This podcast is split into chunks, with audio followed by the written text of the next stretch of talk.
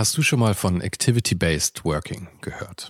In einer sich ständig weiterentwickelnden Arbeitswelt bietet dieses Konzept nämlich eine flexible und auch effiziente Antwort auf die modernen Anforderungen an Arbeitsplatzgestaltung und Zusammenarbeit. Und die Serviceplan Group ermöglicht mit diesem Konzept seinen Mitarbeitenden, ihren Arbeitsplatz nach ihrem eigenen Bedarf und Tätigkeit zu wählen. Klassischer Schreibtisch, abgeschirmter Bereich oder gemütliche Couch. In den Houses of Communication findet jeder den Spot zum Arbeiten, der ihr oder ihm am besten liegt. Von Fokusboxen über Phoneboxen bis hin zu Meetingräumen findet so jedes Team die passende Umgebung, um produktiv und kreativ zu arbeiten. Dieses Konzept, das sicherlich wegweisend ist, wurde bereits erfolgreich in den Houses of Communication in München, Hamburg und Berlin eingeführt und wird auch schon an weiteren Standorten umgesetzt. Und wer würde nicht gerne auf so eine flexible Art arbeiten? Also schau mal auf der Karriereseite von Serviceplan vorbei. Den Link dazu findest du direkt hier in den Show Notes dieser Folge. Und vielleicht kannst auch du dann bald schon in den Genuss von Activity-Based Working kommen.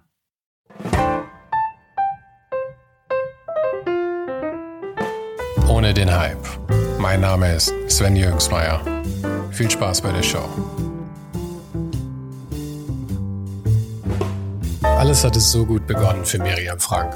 Sie ging gern zur Uni, ihre Künstlerfamilie gab ihr keinen Grund zu rebellieren und trotzdem ist sie Tätowiererin geworden. Und eine ziemlich erfolgreiche noch dazu. Ihre Werke haben oft was von Kinderzeichnungen, aber genau das hat sie perfektioniert. Ihre Kunden kommen von überall her, um sich Astronauten, Schiffchen, Star Wars-Motive und komplexe Elektronikschaltpläne von ihr unter die Haut bringen zu lassen. Mit Sicherheit nicht die alltäglichsten Tattoos. Und neben der Leitung des Tattoo-Studios Farbenpracht gemeinsam mit André Kopernikus gestaltet sie auch noch Schmuck, experimentiert mit Keramik, arbeitet mit Holz und fotografiert momentan das Corona Diary, eine Fotoserie, in der sie mit einem Haus aus Pappmaché auf ihrem Kopf ihren Alltag dokumentiert. Wenn man das jetzt alles so hört, wird man wahrscheinlich nicht glauben, wie gänzlich normal und bodenständig Miriam daherkommt. Aber das hört ihr gleich selbst. Hier ist unser Gespräch aus ihrem Tattoo-Studio in München. Also ich folge natürlich auch sehr brav deinem, deinem Instagram-Account. Mhm, ähm, ich habe, ähm, das glaube ich schon ein, zwei, drei, vier Wochen her, da hattest du ähm, eine, äh, eine Büste gemacht Mhm. Äh, Keramik war es, glaube ich. Ja, genau. Aber eben in deinem Stil, von den, also wie du die Sachen auch malst, da war ich, war ich sehr begeistert von. Ich liebe es immer, wenn so äh, eigentlich zweidimensionale Arbeiten dann ähm, eben ins Dreidimensionale geholt werden. Mhm. Aber du bist ja auch wirklich äh, überhaupt nicht festgelegt auf Tätowieren oder äh, Malen oder jetzt machst du auch Fotos mit dieser, mit der äh, Quarantäne-Serie. Also bist du wirklich sehr ähm, multidisziplinär, sagt man, glaube ich, immer so schön. Ja, also ich merke doch, dass es, dass ich einfach immer wieder neuen Input brauche und einfach mir es wahnsinnig viel Spaß macht, mit unterschiedlichen Materialien ähm, zu arbeiten und einfach neue Sachen auszuprobieren. Ähm, und mit der Keramik ist es natürlich auch was vollkommen anderes, wenn man nicht nur einen, einen zweidimensionalen Kopf hat, sondern wirklich mal äh, den 3D in der Hand hat und auch schaut, wie schaut der Hinterkopf aus und wie schaut er von der Seite aus. Ja, die und, Rückseite auch mal, gell? was ganz was anderes. Ja, genau. Und äh, ja, das hat mir wahnsinnig viel Spaß gemacht und ja, die Abwechslung brauche ich einfach. Mhm. Und ja, ich meine, man kann sich mit so vielen verschiedenen Materialien austoben. Also ich glaube, es gibt, gibt wahrscheinlich wenig, was mich nicht interessieren würde. Ähm, war es schwierig, das, das so zu übersetzen in 3D? Irgendwie es ist ja, oder hast du davor schon vielleicht sowas in, hast du das schon öfter gemacht oder war das der erste Versuch? Eine Keramik eigentlich das letzte Mal wirklich so im, ja, in der Schule eigentlich. Und ähm, meine Mom, die ist in so einer Künstlervereinigung in Fürstenfeldbruck und die macht ziemlich viel Keramik. Also eigentlich äh, ja, so ein, zweimal die Wochen und hat immer wieder so Keramikwochen, wo sie mitmacht. Und ja, und dann ja, wollte ich einfach mal ja auch mal äh, da mir die Werkstatt anschauen und haben wir einfach da zwei Tage lang rum rumgewerkelt und die Mami hat dich also eingepackt zum Keramikworkshop. Ja, ich habe mir das eher so gewünscht, hey, ich würde mal voll Aha. gerne mitkommen und ja, wir hatten da wahnsinnig viel Spaß und hat einfach echt äh, war eine schöne Zeit und ähm, ich dachte eigentlich, dass ich mir da davor genau einen Plan mache, was ich machen will. Ähm, und dann war es dann, ist dann doch im Endeffekt so ein bisschen was anderes rausgekommen, als mhm. ich vorhatte. Wo steht die Büste jetzt? Die ist gerade beim Trocknen. Ah. Also es dauert ja dann, bis man die überhaupt erst brennen kann. Mhm. Und es ist eben weißer Ton. Ähm, und ich habe so Tätowierungen quasi einge eingeritzt in den Ton und da wird noch so blaue Farbe mit, mit eingearbeitet, dann, Ah, wenn es cool. gebrannt ist.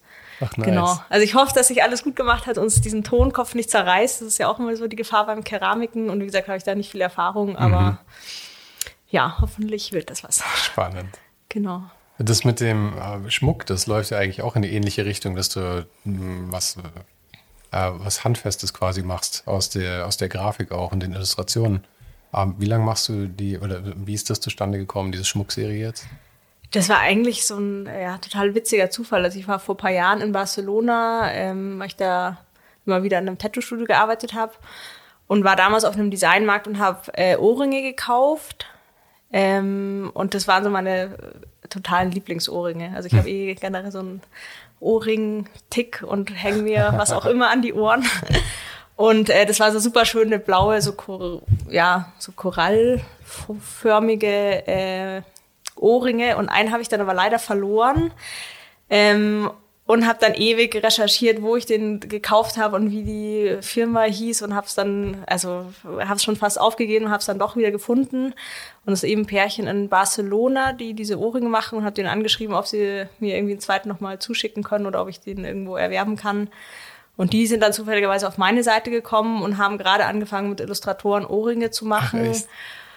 Und haben dann gesagt, ah, voll witziger Zufall, ob ich da nicht Lust hätte und ihnen gefallen die Sachen und ja, vielleicht jetzt drei Jahre her oder so, dass wir das gestartet haben. Also das ist quasi ein Pärchen in Barcelona. Ach, das gibt schon so lange. Ich, ich dachte, es wäre ganz neu irgendwie. Ich bin ganz frisch drüber gestolpert. Ja, vielleicht drei, ja, zwei, drei Jahre ist es, glaube ich, her. Und also am Anfang hat nur sie quasi diese Ohrringe gemacht und er ähm, war eher Betreuer der Werkstatt, also weil die das mit Holz aus, äh, aus Spanien machen und hat eher geschaut, wie das umsetzbar ist.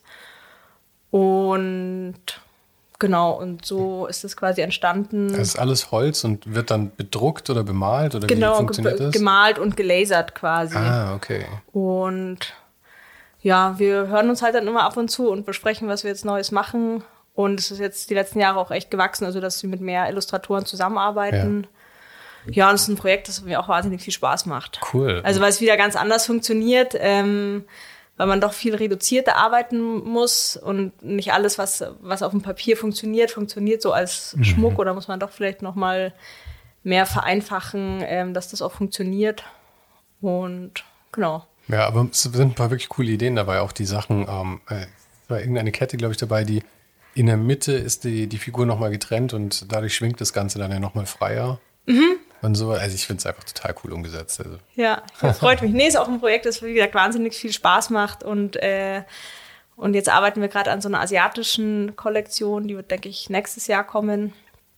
Und ähm, was ja, heißt asiatische Kollektion? Also asiatische Motive dann? Genau, asiatische Motive. Und so klassische Tattoo-Motive oder wa- was ganz anderes? Ähm, also viel auch so was aus dem Japanischen kommt, würde ich sagen. Also so Kois. Nee, Kois gibt's eigentlich noch gar keine.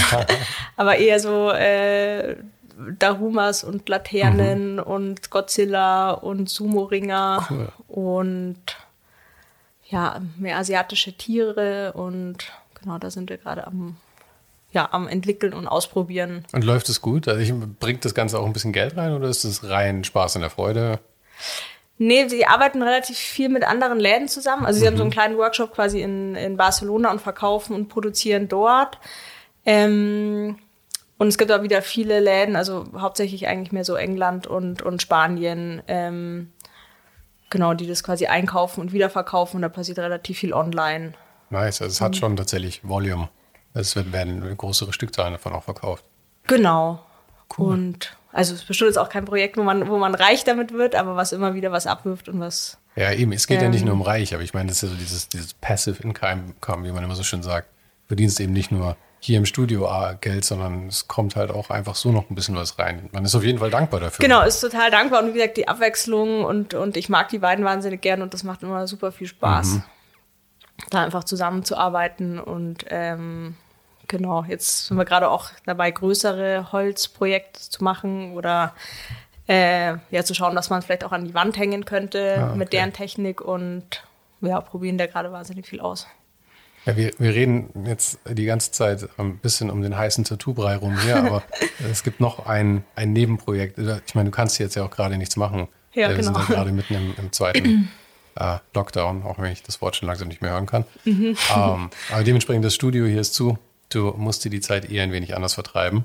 Und ähm, da, die SZ hatte gerade auch diesen Artikel über deine, äh, das Corona-Diary mit ähm, äh, dem Haus. Äh, man muss es sich anschauen. Du, du, du machst Fotos und hast ein Pappmaché-Haus auf dem Kopf dabei.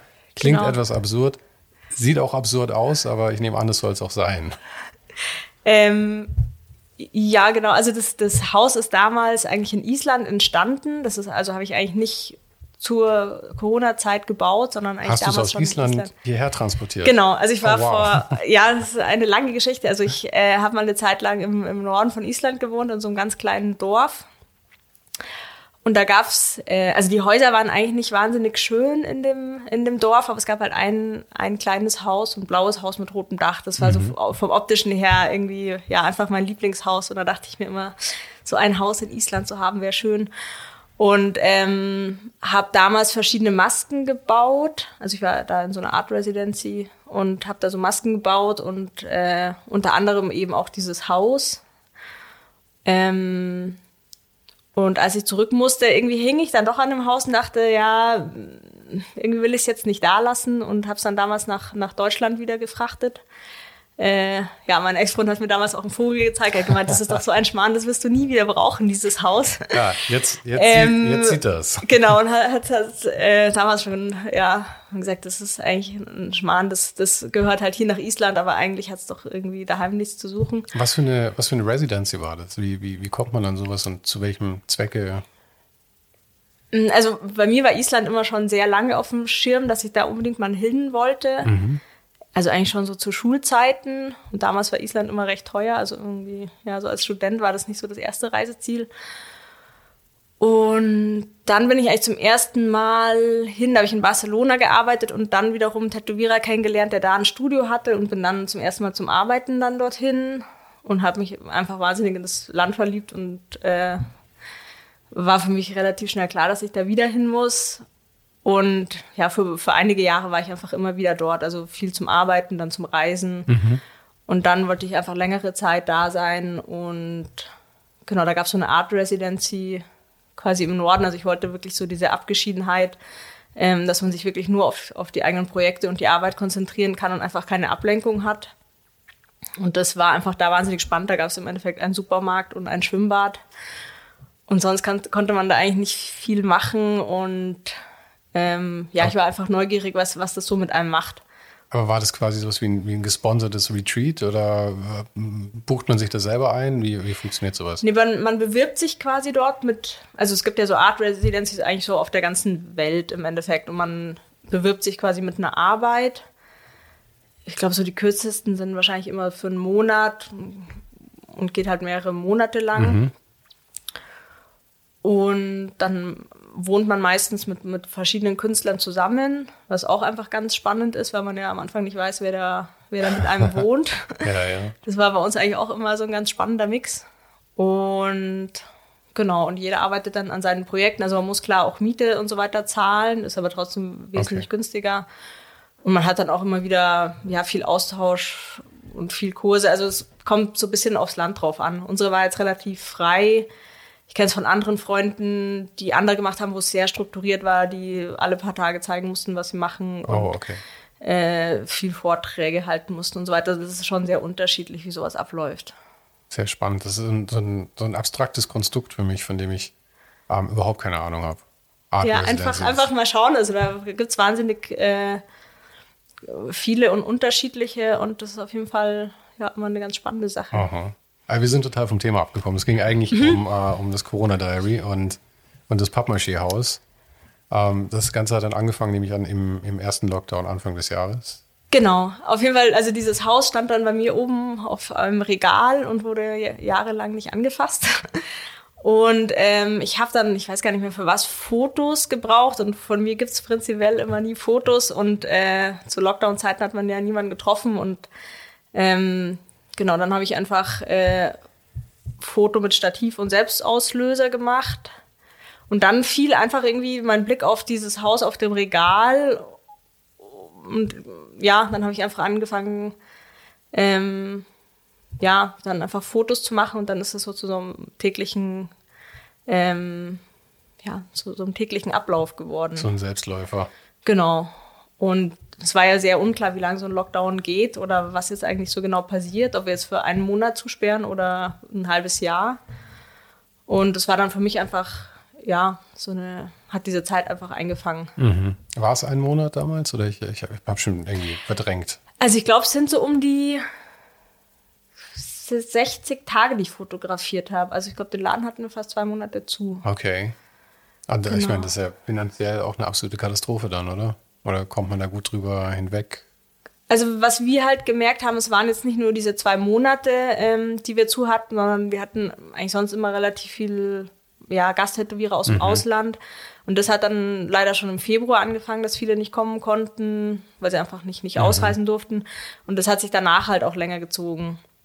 Und das ist auch im Endeffekt auch das Problem, was wir jetzt haben. Wir haben jetzt zwar zu, selbst wenn wir im Dezember aufmachen dürften, äh, sind eigentlich die Guest-Spots für Dezember abgesagt, weil weil viele sitzen irgendwo in, in, Spanien oder Italien und Reisen ist einfach gerade schwierig. Und die Guest-Spots bringen euch finanziell hier auch, äh, auch was, nehme ich an? Klar, also bringt auch was und mal kennt man ja, München sind die Mieten halt doch relativ ja. hoch und Genau, das ist eben, was wir, was wir merken, unser Konzept mit, mit den Gasttätowierern, die meistens für eine Woche da sind, mhm. das ist einfach gerade wahnsinnig schwierig. Quasi unmöglich. Ja, quasi unmöglich. Und, ja. und selbst äh, auch äh, als wir noch offen hatten und jetzt, weiß ich nicht, Gasttätowierer aus Hamburg da hatten, dann hatte man wieder Beherbergungsverbot oder hatte, mhm. weiß ich nicht, Kunden aus Wien, die dann nicht einreisen durften. Mhm. Also das macht es einfach gerade wahnsinnig schwierig für uns, ja. weil es einfach ja, schlecht planbar ist. Wie kommt ihr denn immer an, an, an die Gäste? Sind das, äh, ich meine, es können ja nicht alles nur Freunde sein. Irgendwann muss man ja auch erstmal befreundet werden. Ähm, also ich habe damals, also als wir noch im, im, alten Laden waren, selber viele Guest-Spots gemacht, weil es einfach eine schöne Art ist zu reisen. Mhm. Also man kann einfach irgendwo hinreisen und dann nebenbei arbeiten. Und es sind einfach Leute, die man aus der Zeit quasi noch kennt, die dann einfach dann auch im Gegenzug einfach hierher kommen. Dann ist es viel, dass uns auch Leute einfach anschreiben, ähm, weil sie vielleicht einfach irgendwen besuchen wollen in München oder gerne einfach hier im Laden arbeiten würden. Und die Tattoo-Szene ist ja doch relativ klein, würde ich sagen. Also mhm. klar wächst sie, aber man kennt, sagen wir mal, die Studios oder viele Tätowierer kennen sich untereinander. Und dann, ja, kommt es auch oft vor, dann kommt ein Tätowierer aus Berlin, der arbeitet in einem Studio mit fünf Leuten und sagt, hey, irgendwie hier was eine lustige Zeit, dann kommt, kommt wieder ein anderer. Also das ist, geht, sagen wir mal, relativ schnell eigentlich. Mhm. Ähm, jetzt habe ich total den Faden verloren, was ich eigentlich gerade sagen wollte. Aber wie bist du denn zum Tätowieren gekommen? Ähm, also so wirklich der Plan war es eigentlich nicht wirklich Tätowierer zu werden. Ähm, du bist du überhaupt selber tätowiert? Ich hab, man, man wenig, sieht aber nicht, nicht viel, nee. ähm, also ich habe damals Design studiert. Mhm. Ähm, also ich wollte schon lange eigentlich was Kreatives machen, habe eine Zeit lang noch gedacht, so freie Kunst, das war mir damals aber einfach zu heikel. Also ich wollte doch einfach mhm. noch was, was Handfestes machen. Ja.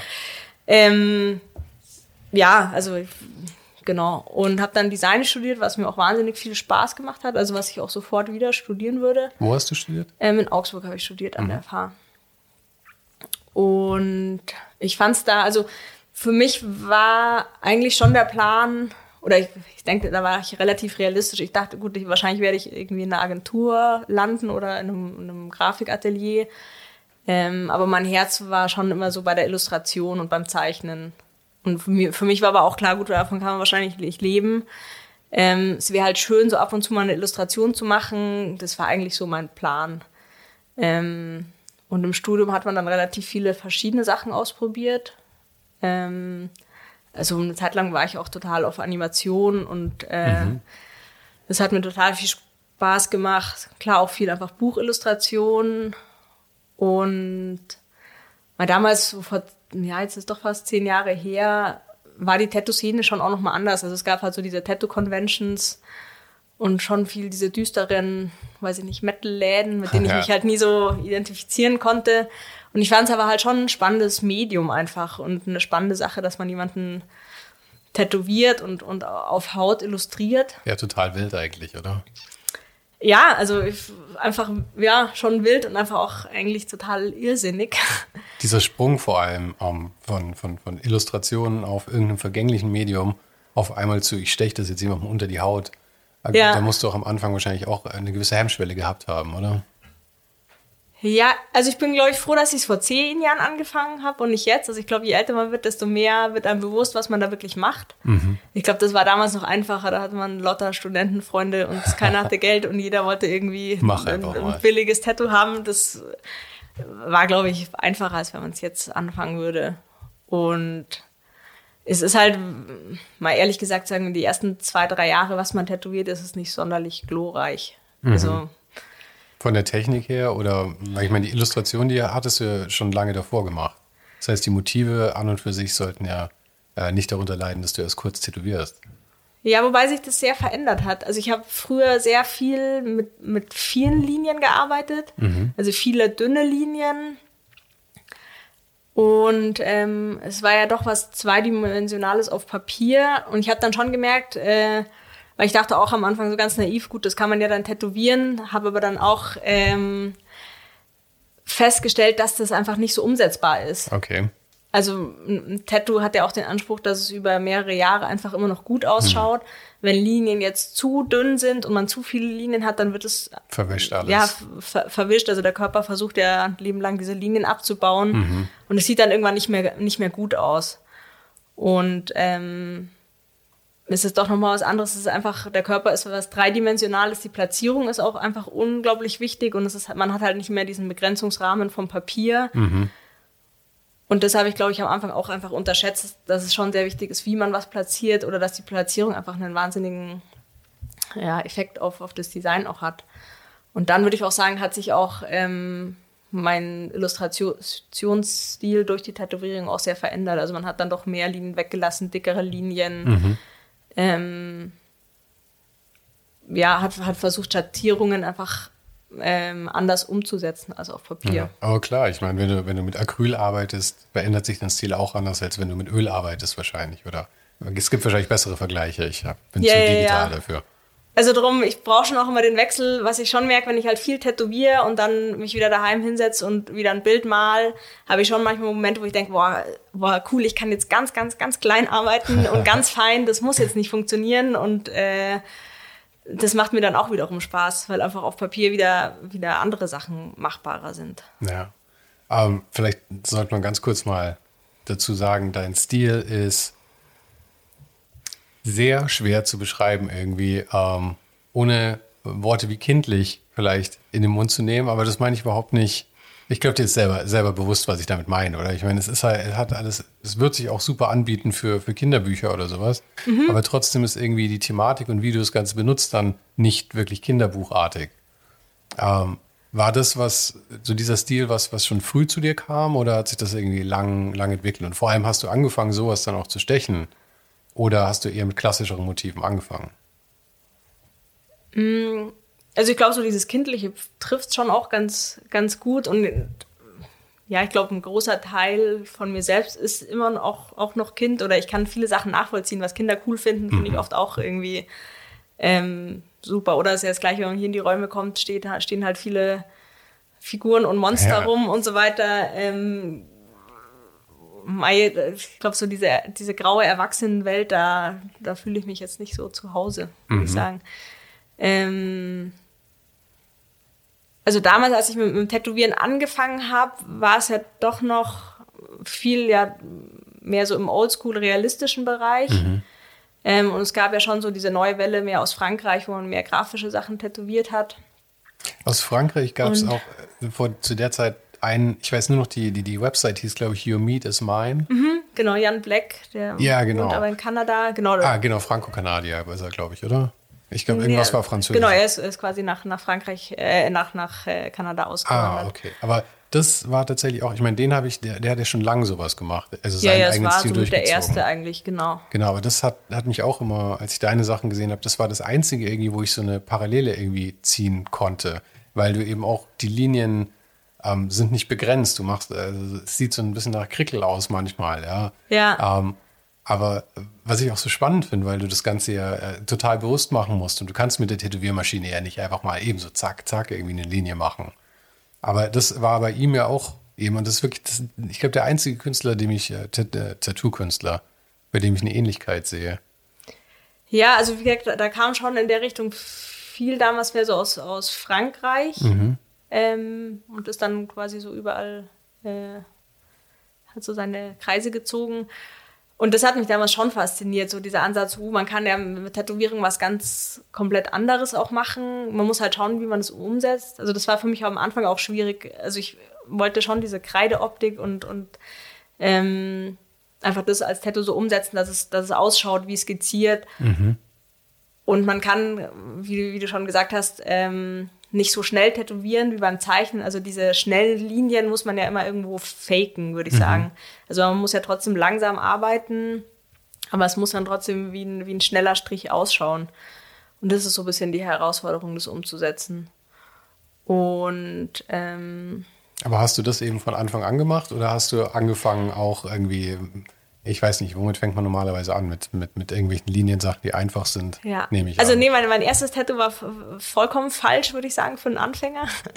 äh, weil eigentlich fängt man am besten mit irgendwas kleinem, schwarzen ja. an. Und damals ein Schweiz wollte so ein, so ein Glücksbärchi mit Schattierung und so weiter haben. Das und, war das Erste, und was in Farbe. ähm, ich wusste halt damals dann auch nicht so recht. Und dann denkt man, ja, ja, das ist nicht so schlimm, wenn es nichts wird, dann, dann covern wir das, das ist kein Stress. Und, und existiert es heute noch oder ist es Es, es existiert noch, ja. Ja, ja ich glaube, das war so ein bisschen An Anfängerglück, aber da habe ich schon einfach geschwitzt. Also weil ja, das glaube ich. Das, das Schwierige beim Tätowieren am Anfang ist vor allem bei einem, wenn man zeichnet, sieht man ja immer die, die Mine und die Spitze vom, vom Stift und sieht genau, wo man die Linie zieht. Und beim Tätowieren kommt, sagen wir mal, so viel Tinte, ähm, so viel Farbe quasi aus, aus der Nadel raus, dass es am Anfang so sehr verschwimmt und man sieht nicht genau, wo die Nadel sticht. Mhm. Und da weiß ich schon noch, bei den Augen war ich schon ganz schön am, äh, ja, am Wibbern und schon nervös, ob das jetzt so funktioniert. Vor allem bei solchen Sachen, wenn das, wenn das leicht deplatziert ist, sieht es ja total, Sie sieht's, dann, total Dann kann man ja irgendwie nichts, nichts retten, wenn es in der Schattierung jetzt nicht so sitzt oder die Farbe nicht. Aber da war ich schon, schon nervös auf jeden Fall. ähm, genau, und am Anfang war es klar hatte ich schon so den Wunsch, einfach mein eigenes Zeug zu tätowieren, aber man braucht halt am Anfang auch erst einfach mal die, ja, die Leute dazu. Mhm.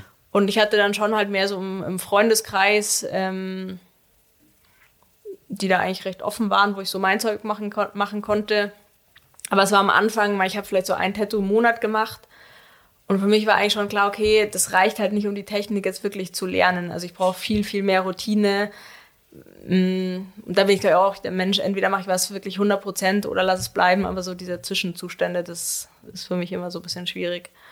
Und ich habe damals noch in einem Laden in Erding gearbeitet, ähm, was so ein bisschen kommerziellerer Laden ist, also mehr so ein Walk-in ähm, Laden. Viel Flash.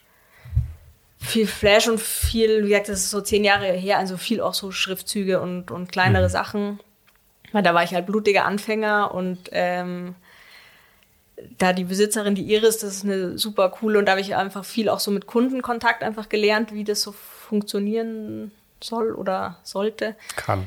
Oder kann, genau. und ähm, weil da wurde ich ziemlich ins, ins, ins kalte Wasser geworfen. Hieß es, ja gut, wir sagen jetzt den Kunden nicht unbedingt, dass du jetzt so so frisch im Business bist, jetzt du machst einfach und da habe ich einfach wahnsinnig viel tätowiert. Ähm, und das also da habe ich schon viel, viel geschwitzt, aber das hat mir einfach geholfen, die Technik recht schnell zu lernen. Und da waren klar viele Sachen dabei, die mich jetzt, ähm, ja, wie gesagt, so Schriftzüge oder einfach kleinere Motive, wo ich mich jetzt künstlerisch da nicht ausleben äh, konnte oder die Leute das jetzt auch nicht so wollten, aber wo ich mhm. einfach sehr schnell die Technik gelernt, gelernt habe. Und das hat mir, glaube ich, wahnsinnig viel gebracht. Aber wenn du Und da viel, äh, viel tatsächlich stichst, gibt es dann auch viele oder einige Situationen, wo du wirklich danach sagst, scheiße, das war, das, das war nix? Also ich meine, ehrlich gesagt hat man das bis heute immer noch. Also man ja. hat immer noch Tage, wo man sagt, okay, das hat man das Gefühl, das ist jetzt ganz, ganz okay geworden. Mit anderen Tattoos ist man weniger zufrieden, wo man sagt, uh, das, das, weiß ich nicht, oder die Haut hat nicht so funktioniert oder vom Design her. Mhm. Und ich glaube, das geht ja jedem im künstlerischen Bereich so. Man hat ja immer noch diese Tage, wo man sich denkt, so, uh, das. Ja. Aber hast, hast du das Gefühl, der Kunde empfindet das auch so, oder ist das eher so deine, äh, dein, dein, dein Profi-Auge, das irgendwie sagt, hm, die Linie hätte ich noch besser machen können? Das kann, also kann ich schwierig von der anderen Seite sagen. Also ich hatte jetzt auch noch nie der, den, den Fall, dass irgendwas jetzt total schief gelaufen ist oder so. Mhm. Ähm, es ist einfach, ich glaube, es liegt einfach auch viel, vielleicht gar nicht so an der Technik, sondern am Design. Mit manchen Designs äh, kann man immer noch leben, auch nach einigen Jahren und Ja. andere, man, man verändert einfach seinen, seinen Ja, ja, Stil und klar. seinen Anspruch. Ja, und, ähm, klar. aber es ist halt äh, ja immer schwierig, wenn man zeichnet. Gut, dann, dann legt man die, die Sachen irgendwie beiseite oder stellt sie halt nicht mehr aus. Bei, einem, bei einer Tätowierung läuft halt immer noch jemand damit Ja. rum. Aber ich Ähm, kann, ich kann dir sagen, die, die, Sache ist Verkaufs einfach nur gut, weil kann mich dran erinnern, was jetzt, ich kann mich dran erinnern, das ist gar nicht so lange her. Vor zwei Jahren, glaube ich, habe ich auf dem Oberschenkel einen Tiger bekommen. Ein ganz klassisches Thai-Motiv. Ich habe es in Thailand auch stechen lassen mit äh, Bambus. Oder nicht Bambus, aber halt mit dem Stab. Und ähm, das Ganze war eine sieben-Stunden-Session, weil es ja ewig dauert. Und äh, bei der letzten Linie, bei dem Tiger mussten natürlich die Linien dann aufgefüllt werden. Und bei der vorletzten Linie oder sowas schaut, schaut mein Tätowierer mich an und meint nur, ja, fuck. Dann sitzt du da, oh Scheiße, was, was ist jetzt passiert, was ist jetzt passiert? Und er hat auf der falschen Seite angefangen, die Linie aufzufüllen. Ja, ja, aha. Er konnte es dann noch aus, ausbessern, aber das ist einfach so genau das, was du nicht von einem Tätowierer hören willst. ja, ja, ja. In der Situation, ja. Aber klar, es, es passieren natürlich Ja. Fehler und es ist, ich Vor meine, allem das noch ist ja sieben auch Stunden konzentriert arbeiten. Kla- Klar, und ich meine, die Sache ist ja auch, es ist ja einfach eine handwerkliche Arbeit und Mhm. man will ja auch keine Tätowierung mit, mit komplett perfekt geraden Linien, Mhm. sondern es hat ja genau den Charme, weil es einfach was, äh, was händisch gemachtes ja ist. Ja. Ähm, und das darf man auch nicht verbe- vergessen. Und ich denke, was halt trotzdem auch immer wichtig ist, einfach ist dieser persönliche Aspekt.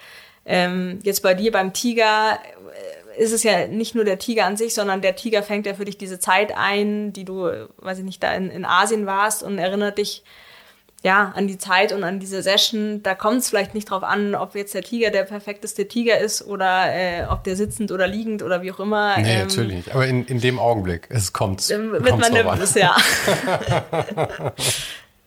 Ja, aber hast du in Erding, ähm, ich meine, es wird immer dieses Wort Apprenticeship rumgeschmissen im Tätowierbereich. Irgendwie gibt es das noch so? Hast du sowas gemacht oder hast du einfach, also ich meine, nehmen die dich wirklich unter da ihre Fittiche, sagen, du, du kehrst die ersten zwei Jahre nur, nur das Studio durch oder du hast gesagt, sie haben dich eigentlich ziemlich ins kalte Wasser geschmissen. Ja, also ich hatte damals gar nicht so viel die Wahl. Also ich habe damals quasi studiert noch. Also ich hatte gar nicht die Zeit. Ich hätte, oder ja, Ach, du hast es nebenbei gemacht. Genau, also ich habe Ah. eigentlich Vollzeit damals studiert und äh, war da auch noch viel in Augsburg. Also jetzt wirklich die Zeit äh, wirklich für eine Ausbildung und Studio kehren und so weiter wäre einfach gar nicht da gewesen.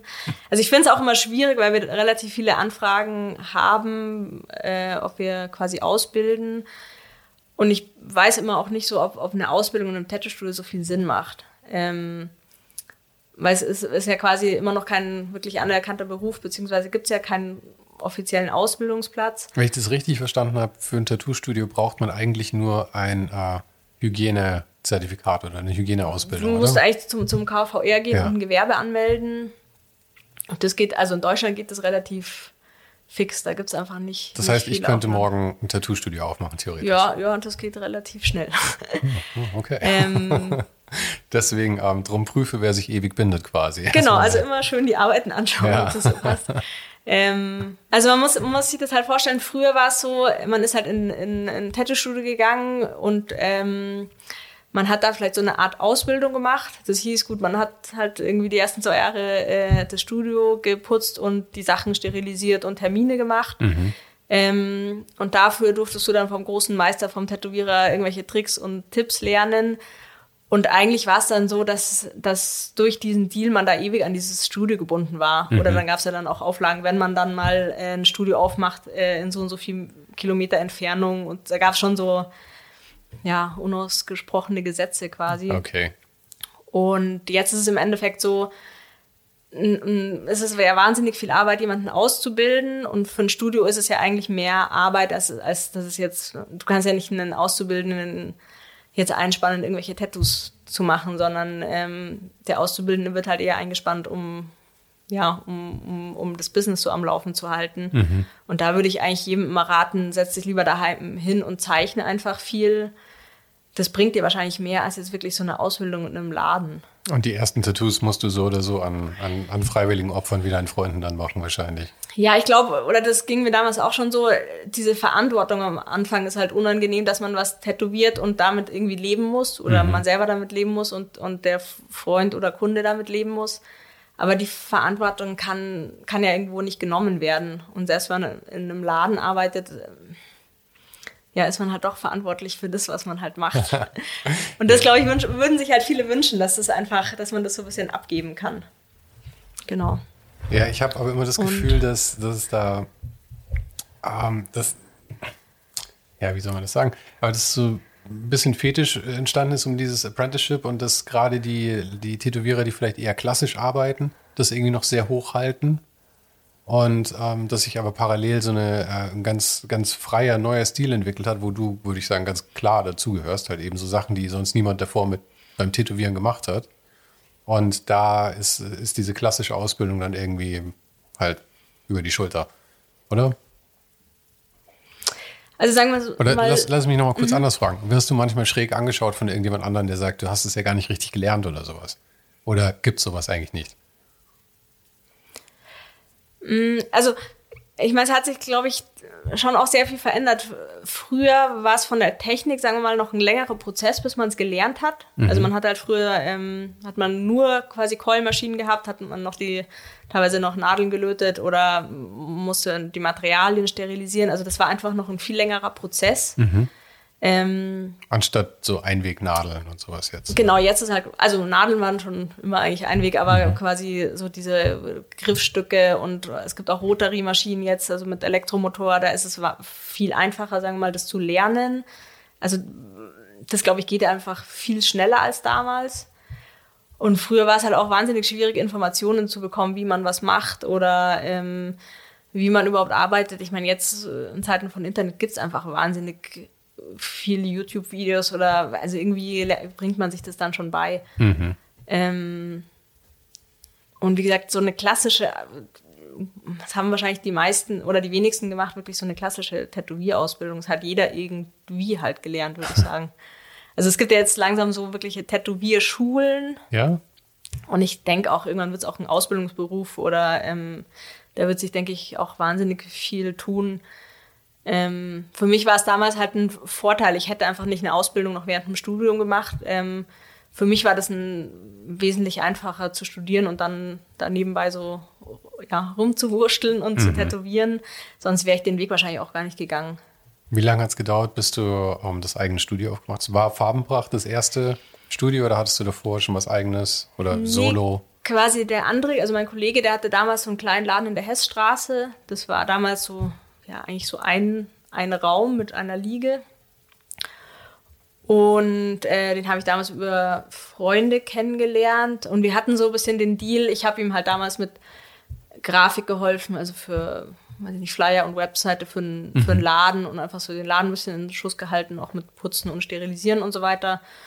Und dafür konnte ich halt aber auch da einfach tätowieren oder wir haben uns am Anfang halt diesen einen Platz halt geteilt, weil ich das daheim einfach nicht machen wollte. Dann haben wir irgendwann umgebaut, also das waren so, weiß ich nicht, vielleicht 30 Quadratmeter und haben äh, dann irgendwann zwei Liegen reingebaut und äh, das war am Anfang immer noch kompliziert, weil so zwei Liegen auf einmal gingen nicht. Also wir mussten uns immer absprechen, hey, ich mache heute ein Bein und äh, und du machst einen Rücken. Also zwei große Projekte gleichzeitig gingen mhm. irgendwie immer nicht. Äh, und ja, immer wenn einer zum Rauchen gehen wollte, mussten alle aufhören, weil äh, ja, es nur so einen Weg zur Tür gab. Die Leute mussten sich durchschlängeln. Genau, ähm, da war einfach we wenig Platz und dann haben wir uns irgendwann entschieden, ähm, dass wir einfach umziehen in einen größeren Laden, weil das einfach platzmäßig wirklich nicht mehr ging. Und sind dann damals äh, ins Glockmachviertel gezogen.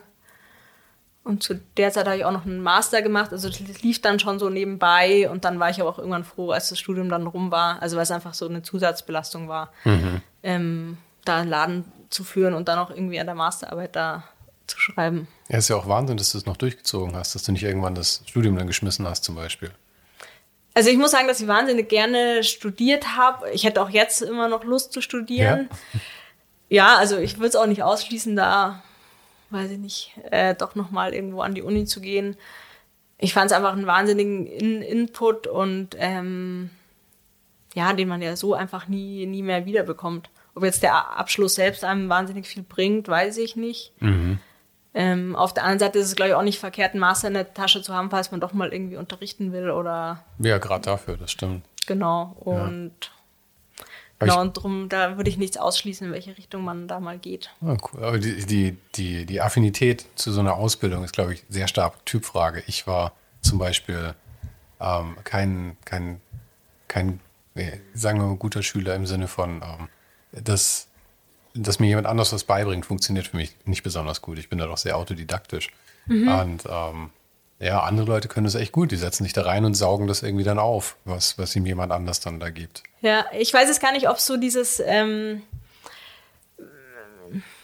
ja, das, ich, ich glaube, es war jetzt gar nicht so das Ding, dass da jemand da vorne steht, sondern an der FH, wir waren, glaube ich, so vielleicht zu zehn pro Klasse. Mhm. Und du hast halt Werkstätten für alles. Also du hast irgendwie Bleisatz und Siebdruck und Radierung und hast eine Filmwerkstatt.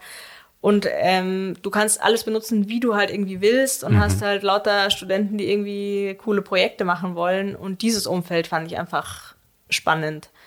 Und es waren jetzt gar nicht so viel jetzt wirklich die Kurse oder dass man da so wahnsinnig viel gelernt hat, aber einfach so dieser Schutzmantelstudium und ja, viele junge Leute auf einem Haufen, die halt irgendwie ja voll Bock haben, Sachen zu machen. Und im Designbereich, da studiert ja niemand, weil das irgendwie muss, sondern jeder oder ich meine, auch Noten sind ja vollkommen egal. Jeder will halt am Schluss irgendwie einen coolen Film gemacht haben oder mhm. eine coole Arbeit.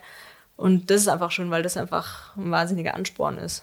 Ja, du hast da also auch schon genauso viel experimentieren können, einfach. So genau. wie du es jetzt ja immer noch machst. Von, wie, ich meine, da haben wir am Anfang drüber geredet, Fotos. Jetzt arbeitest du mit Holz gerade, dann den Schmuck, das Tätowieren, die Illustrationen, ganz klassisch auch noch. Machst du wirklich einfach alles. Ja, ich glaube, es war halt im Studium, ähm, am Anfang war dieses Grundstudium, sagen wir mal, relativ strikt. Also man musste ziemlich viele Disziplinen einfach durch, durchmachen. Und auf viele hatte ich am Anfang so gar keine Lust. Also vor allem so Typografie und Schrift und so. Da dachte ich, oh, das ist überhaupt nicht mein Ding. Das interessiert mich eigentlich auch überhaupt gar nicht. Ähm, gut, mit Typografie ist es, glaube ich, bis, bis heute immer noch so, dass es nicht so mein Ding ist. Aber ähm, ich hatte auch einen Schriftprofessor, der wahnsinnig offen war und wo wir immer so Kalligrafieabende gemacht haben. Das hat mir super viel Spaß gemacht. Mhm. Und ähm, das war auch ganz gut, dass man zu Sachen gezwungen wurde, die man vielleicht nicht freiwillig gewählt hätte.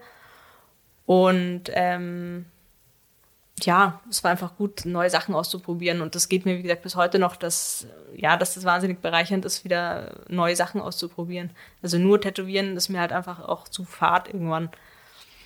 Wie viel Zeit nimmt das Tätowieren denn so in Anspruch bei dir? Also so viele Sachen, wie du machst, äh, ist Tätowieren wirklich dein, würdest du dich als Tätowiererin bezeichnen oder würdest du selber sagen, du bist eigentlich Illustratorin, die eben auch auf Haut illustriert oder sowas in der Art?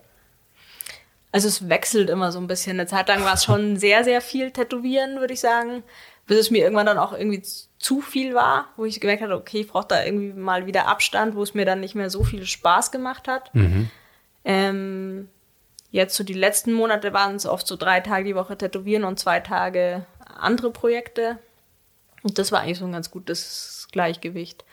Ähm, aber ich würde sagen, es ist immer sehr unterschiedlich. Also manchmal habe ich Wochen, äh, Wochen, wo ich sehr, sehr viel tätowiere und dann wieder Wochen, wo ich nicht tätowiere und dann nur an einem Projekt arbeite oder nur mal oder mich mit einer ganz anderen Sache beschäftige. Also das ist sehr unterschiedlich, würde ich sagen. Es ist ja toll, den Luxus zu haben, dass man so springen kann, dann eigentlich von einem zum anderen.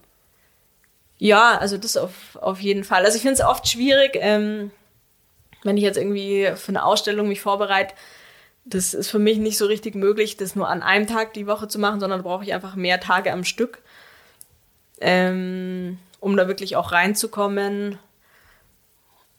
Und ja, man arbeitet ja auch dann viel irgendwie am Wochenende oder hat dann mal unter der Woche frei. Also so einen richtigen Rhythmus ist schon sehr unterschiedlich, würde ich sagen. Was, was für Ausstellungen sind das? Also jetzt wäre eigentlich eine geplant, so in zwei Wochen in der Orangerie in München, aber das findet wahrscheinlich, wahrscheinlich nicht statt oder wie auch immer. Ähm, ja, das wäre so das nächste Projekt.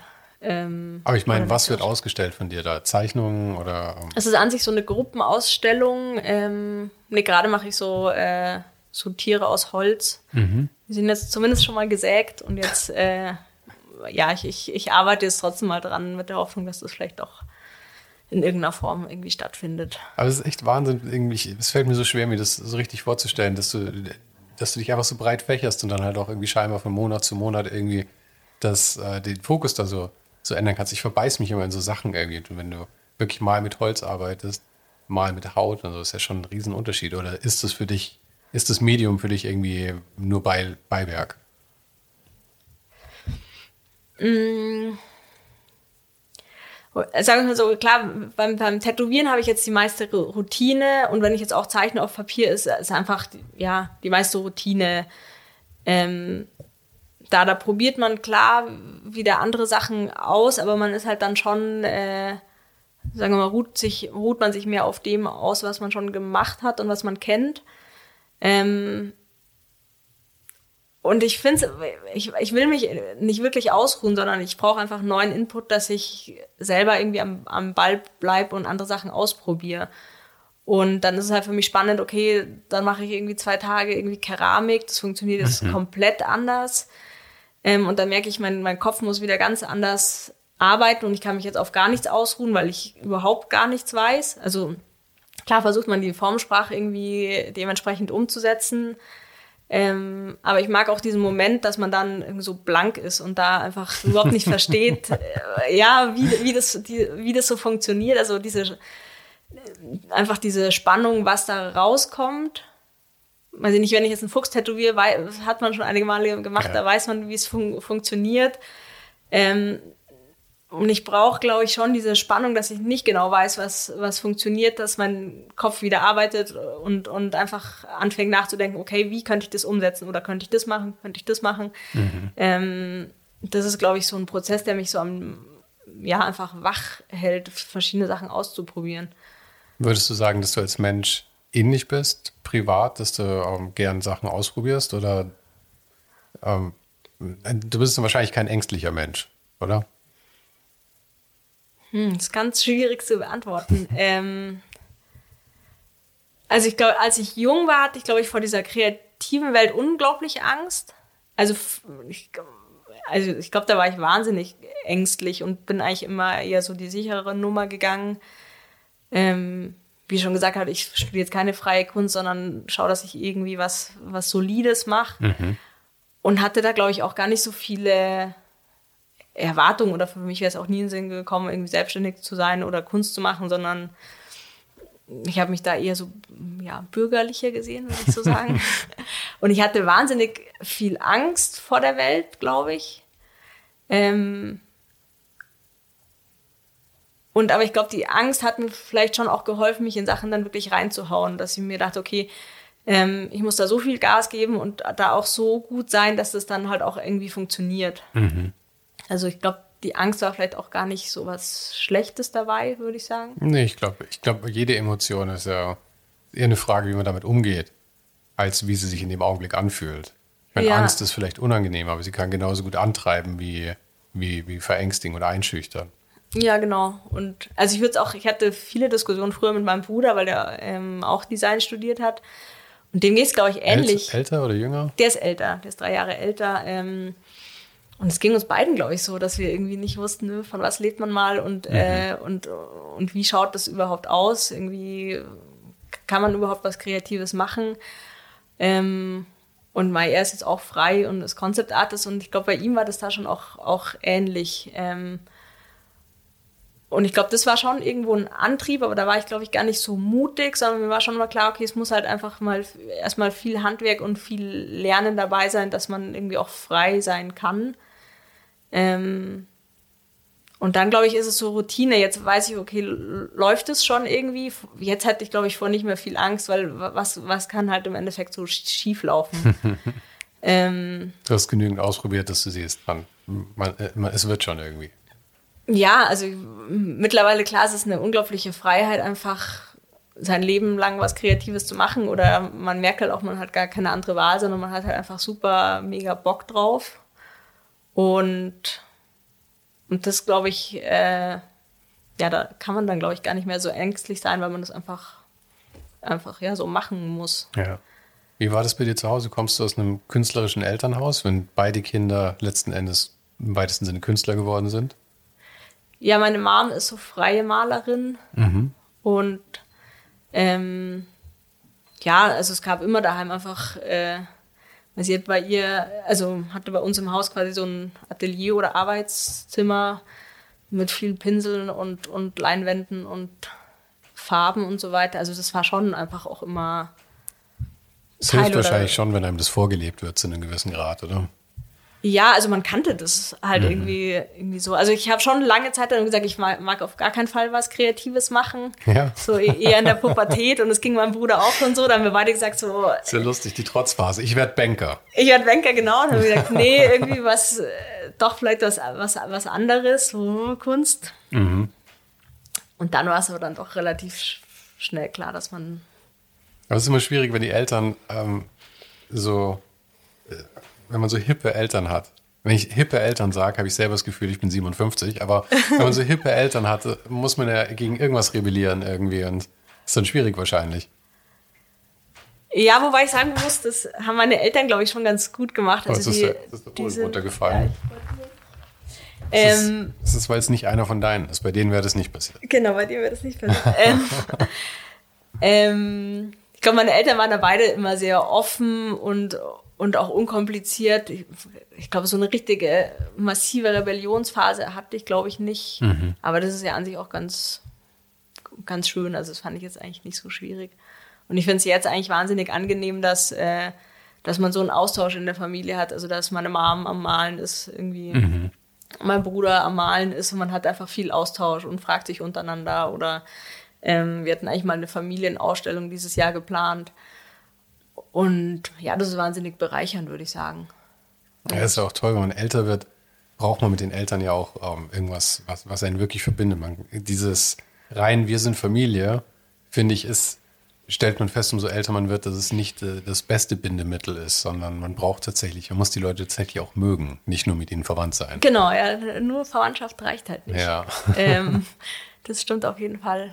Aber das, ja, ist, wie gesagt, für mich wahnsinnig bereichernd, dass das, äh, dass es sich so durchzieht bei uns in der Familie. Ja.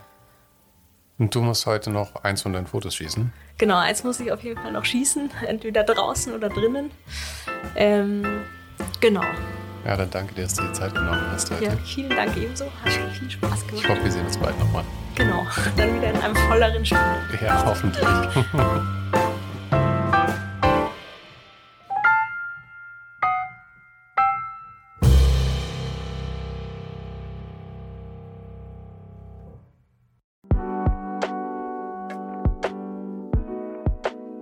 Das war's für heute. Falls du gerade eine von den älteren Folgen hörst, ist es gut möglich, dass du jetzt ein zweites Outro hörst. Lass dich aber nicht von mir verwirren. Ich bin gerade dabei, ein paar Änderungen zu machen und dafür muss ich 150 Folgen neu schneiden und nochmal uploaden. Du kannst dir wahrscheinlich vorstellen, dass das ein kleines bisschen dauert. Falls du mich und die Show supporten möchtest, gibt's dafür ein paar Möglichkeiten. Auf patreon.com slash svensaro gibt's jede Woche Bonusmaterial exklusiv nur für Supporter. Und das für nur ein paar Euro im Monat, mit denen du mir helfen kannst, ohne den Hype noch lange, lange für dich weitermachen zu können. Es hilft natürlich auch immens, wenn die Show wächst und dazu kannst du deinen Teil beitragen, indem du deinen Kollegen und Kolleginnen davon erzählst. Freunde, Familie, du weißt am besten, für wen das noch was sein könnte. Und zu guter Letzt, falls du es noch nicht gemacht hast, bewerte die Show jetzt gleich mit fünf Sternen in deiner Podcast-App. Im Newsletter gibt's übrigens jede Woche völlig kostenlos inspirierende Tipps von meinen Gästen und mir. Den kannst du auf uninhype.substack.com abonnieren. Und alle Links findest du, wie immer, direkt auch hier in der Beschreibung und natürlich auf ohnedenhype.com. Im Archiv gibt's noch eine Unmenge anderer Gespräche. Unter anderem waren schon mit dabei Stefan Sagmeister, Mirko Borsche, Paula Schör, Mike Miri, Jeremy Format, Jonas Lindström, Mathilde Mutant, Olaf Heine, Eike König, Erich Spiegermann und, und, und. Scroll einfach mal durch. Wir sind bei über 150 Folgen, wie gesagt. Und um ehrlich zu sein, kann ich selber kaum fassen, dass ich das Glück hatte, mit so vielen inspirierenden Menschen sprechen zu dürfen. Vielen Dank an Dominik Huber und Marc Capella von Moiré. Von denen stammt nämlich die neue Hausschrift der Show und die heißt GT Pressura. GT steht übrigens für Grilly Type, über die die Schrift zu mir kam. Und auch nochmal vielen Dank an Tobias Rechsteiner fürs Vermitteln. Der größte Dank geht aber natürlich an dich fürs Einschalten fürs Zuhören und für deinen Support. Und wir hören uns dann hoffentlich nächste Woche wieder.